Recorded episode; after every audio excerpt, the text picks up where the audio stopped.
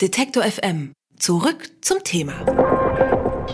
Die liberale Anwältin Susanna Schaputova hat die Präsidentenwahl in der Slowakei am Wochenende klar gewonnen. Ihr Gegner von der regierenden Sozialdemokraten erreichte in der Stichwahl 17 Prozent weniger als sie.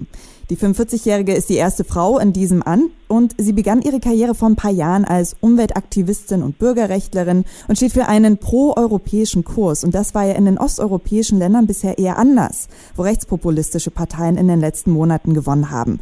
Was bedeutet also ihre Wahl für die Slowakei, ihre direkten Nachbarn und ja, die Europäische Union? Das frage ich Michael Horecki. Er lebt in Bratislava und ist slowakischer Journalist und Schriftsteller. Hallo, Herr Horecki. Dobry dzień, hallo. Grüße Sie. Hallo. In der katholisch geprägten und konservativen Slowakei wurde eine liberale Präsidentin gewählt und sie verspricht jetzt Gerechtigkeit und Anstand. Ist hier irgendwie ein Wandel im Land erkennbar? Wahnsinn, meinen Sie? Äh, das ist jetzt zu, äh, zu stark gesagt. Äh, ich würde auch widersprechen, äh, ich würde Slowakei nicht katholisch gleich nennen, vielleicht konservativ oder, oder ziemlich konservativ. Das ist das Land. Aber man muss auch sagen, die katholische Kirche, der Erzbischof hat äh, vor der, während der Wahlkampagne, vor der Wahl, ähm, ge gesagt, dass wer die äh, Susanna Chaputova wählt, das ist eine schwere Sünde. Trotzdem haben über eine Million Menschen in der kleinen 5 Millionen äh, große Slowakei diese Kandidatin gewählt. Das bedeutet auch, dass die katholische Kirche zum Glück nicht mehr so einen starken Einfluss auf die Politik hat. Und äh, es ist eigentlich eine große positive Überraschung. Hat sehr viele Gründe, aber im, äh, das Wichtigste ist wahrscheinlich, dass das war die erste große Nationalwahl nach dem Mord an Jan Kuciak. Und es wurde zu einer Art Referendum über die Regierungskoalition. Und die Regierungspartei, die stärkste Partei Smer, Richtung auf Deutsch, die nennen sich auch sozialdemokratisch, ist aber nicht wirklich sozialdemokratisch, sondern ziemlich nationalistisch und rechts die hat diese Wahl am äh, Samstag klar verloren. Also sagen Sie schon, es ist ein Signal in einen liberaleren Weg allgemein für, das, für die politische Slowakei? Sicherlich, äh, aber das äh, Amt des Präsidenten oder der Präsidentin jetzt neulich äh, ist eher repräsentativ und symbolisch. Äh, die wahre Macht, wir sind eine parlamentarische Demokratie.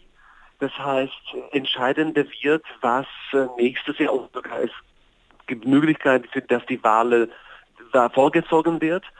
Was passiert dann? Was für eine Regierungskoalition bekommen wir? Da gibt es die reale legislative äh, Macht und äh, das heißt, äh, Präsidentin ist sehr wichtig und äh, kann viel erreichen, aber jetzt, äh, ob im realen politischen Alltag dann eine Wende kommt, das ist noch zu früh. Äh, auf jeden Fall herrscht im Land ein, ein Wunsch äh, für Führungswechsel, für einen anderen Stil. Und das hat die äh, Hoffnungsträgerin Frau Susanna Chaputova wunderbar verkörpert. Chaputova, sie ist ja Mitglied noch der sehr jungen Partei Progressive Slowakei. Wofür steht sie denn eigentlich noch, außer für einen proeuropäischen Kurs? Naja, auch äh, sehr prodemokratisch. Das ist nicht selbstverständlich, weil man soll nicht vergessen, äh, in der ersten Runde äh, haben 25 Prozent der Wähler und Wählerinnen für klar antidemokratische Parteien äh, gewählt, das äh, für die antidemokratischen Kandidaten gewählt. Das ist sehr viel.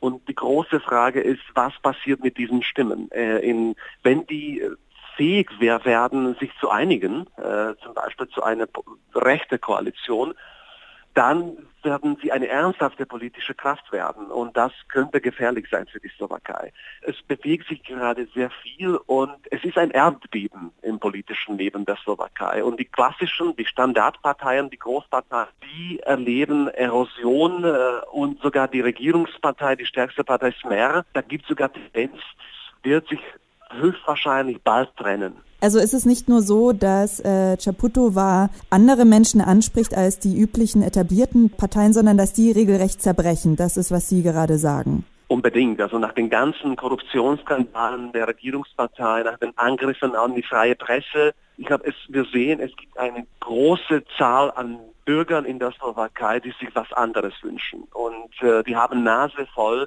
von diesem Regierungsstil. Man muss es so verstehen, dass nach dem Mord an Kuciak und Kuschnirov war, äh, ist eigentlich immer noch die gleiche Regierungskoalition an der Macht. Es gab zwar riesige Proteste im ganzen, im ganzen Land, aber es gab noch keine parlamentarische Wahlen, deswegen ist immer noch, sind mehr oder weniger die gleichen Menschen an der Macht und machen viel schief und die neuen Parteien zeigen auch, äh, es kommt eine neue Generation, eine neue Zivilgesellschaft hat sich etabliert, die auch klar prodemokratisch, proeuropäisch ist. Chaputova selbst äh, hat sich sehr mit Themen wie Umwelt, die früher kaum in der Slowakei äh, groß in der Politik besprochen wurden, leider.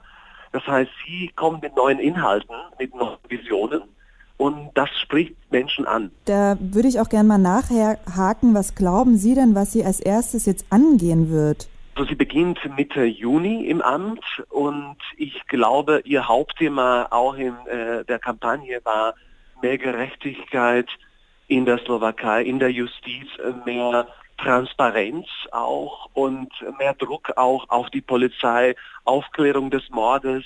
Sie ist ja sehr authentische Bürgerrechtlerin, als Anwältin hat sich sehr viel in vielen äh, solchen Fällen, wo das gerade an Transparenz fehlte, engagiert. Ich glaube, das wird ihr Hauptthema im Amt. Das ist meine, das ist, da ist sie auch sehr stark. Und sicherlich Umwelt ist auch etwas, wo sie viel ansprechen kann und neue Themen öffnen kann im politischen Diskurs. Äh, was sie erreicht, äh, die sicherlich begrenzt, äh, aber an sich hat Präsidentin schon viele Möglichkeiten, äh, Menschen anzusprechen, in, mit Medien, in Medien sich zu äußern. Ich glaube, sie hat tatsächlich einiges zu bewirken. Was ich ja wirklich interessant fand, war, dass einige Slowaken leben ja in den Nachbarländern wie in, in Tschechien oder Ungarn oder Österreich mhm. und die mussten dann ins Land einreisen, um mit wählen zu können und einige haben das auch getan. Und da ist meine Frage, glauben Sie denn, dass die Wahl von Chaputova jetzt irgendwie den Rechtsruck in diesen Ländern auch mit beeinflussen könnte? Das ist die große Frage. Man fragt das in Tschechien, in Ungarn, in Polen. Das ist aber viel schwieriger, als man denkt. Slowakei zum Glück hat ziemlich starke freie Presse. Das ist ein großer Unterschied äh, zu Polen oder zu Ungarn. Trotz allem hat Slowakei noch relativ starke Opposition. Die ist zwar zerstritten, die ist ziemlich schwach, oft chaotisch, aber die gibt's noch. Und mit den neuen Parteien ist sie stärker geworden im Vergleich zu Ungarn, wo tatsächlich Viktor Orban und seine Clique, das ist keine im klassischen Sinn demokratisch gewählte Regierung, das ist ein Regime etabliert. Wirklich sehr starkes Regime äh, mit äh, Macht über wirklich das ganze Land und mit kaum noch irgendeine lokale freie Presse. Das heißt, da ist die Situation ziemlich anders. Äh, sehr spannend ist zu beobachten, was in Tschechien passiert. Susanna Čaputová wurde auch nämlich von vielen Tschechen unterstützt, auch in ihrer Werbekampagne. Und äh, da ist das viel diskutiert und ich glaube, viele schauen so ein bisschen fast neidisch, würde ich sagen, auf die Slowakei und sehen, es geht auch anders. Äh, aber jetzt das gleich aus Trend für die ganze Region Osteuropa zu sehen, das würde ich nicht vorhersagen. Es bleibt trotzdem spannend zu beobachten. Susanna Čaputová hat die Präsidentschaft zwar in der Slowakei gewonnen, sie gilt als liberal und proeuropäisch und über die Bedeutung dieser Wahl habe ich mit Michael Horecki gesprochen. Er lebt in Bratislava und ist slowakischer Journalist und Schriftsteller und ich bedanke mich für das Gespräch. Ich danke Ihnen. Alle Beiträge, Reportagen und Interviews können Sie jederzeit nachhören im Netz auf detektor.fm.